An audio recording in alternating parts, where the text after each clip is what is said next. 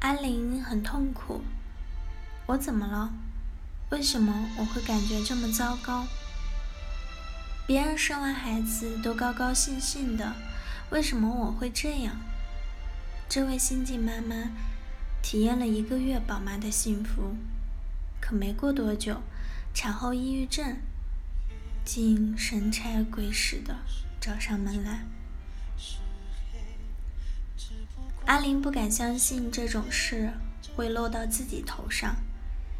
她与丈夫恩爱有加，计划怀孕，为宝宝的降生做了充足的准备，似乎一切尽在掌握中。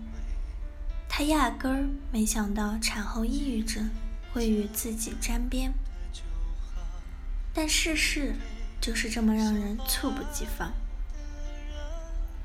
在宝宝满月后，他开始感觉情绪低落，焦躁易怒，无法集中注意力，精疲力竭，失眠，食欲减退。为了芝麻大的小事儿就大发脾气，没来由的痛哭流泪，对一切都毫无兴趣。原本对妻子全力支持。爱护有加的丈夫，随着妻子情绪越来越不稳定，开始觉得妻子不可理喻，不知道妻子怎么会偏突然变得郁郁寡欢，动不动就激动异常，常冲着他大呼小叫。他不知道妻子到底需要什么，自己到底做错了什么。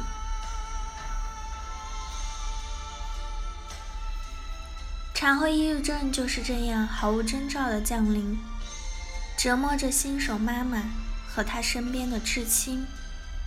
即使没有情感的困扰，没有抑郁的经历，没有孕期忧虑，也不能幸免于难。这位不速之客，不但使新手妈妈们深受打击，还使其身边的爱人、亲人也深受牵连。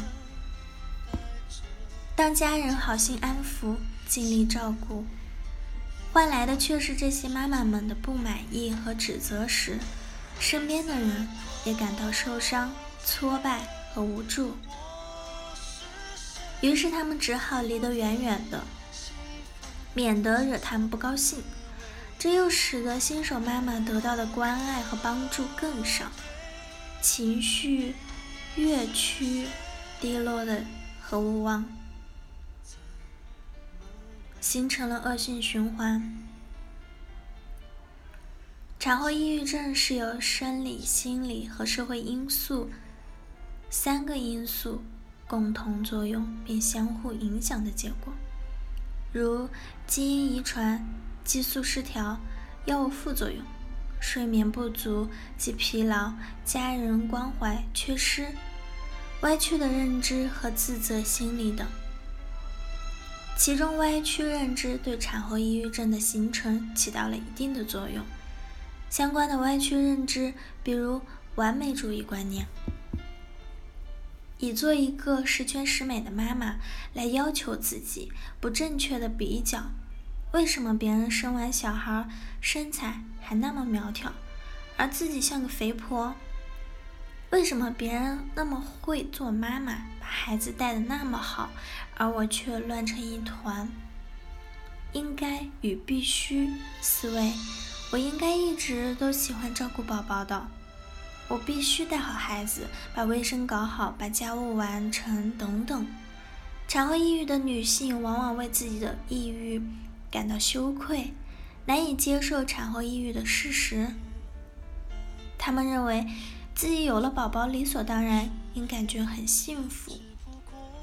目前这种抑郁状态肯定是自己做错了什么，认为这是自己软弱和失控的表现，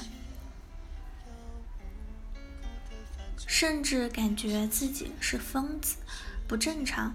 此外，一些人对产后抑郁症的不理解和异样的目光，更加深了这些女性的自责心理。羞耻感与自责，导致他们不敢向别人倾诉自己的症状，不敢向他人公开自己的感受，更不敢向专业人士求助，症状因而加重。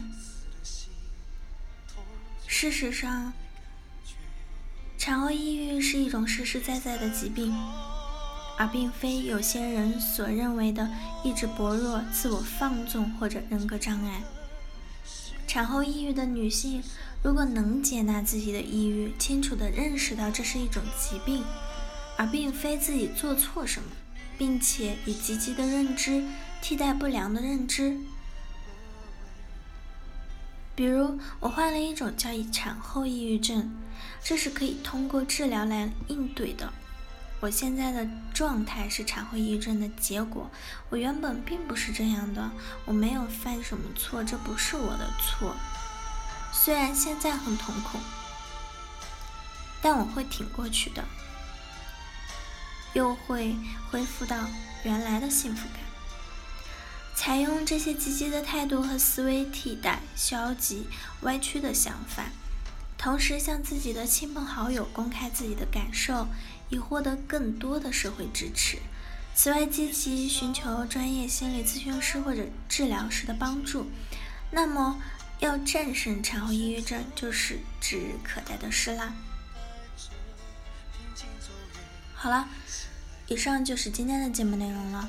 咨询请加微信 jlcd 幺零零幺，或者关注微信公众号“甘露春天微课堂”，收听更多内容。感谢您的收听，我是 c e l i n e 我们下期节目再见。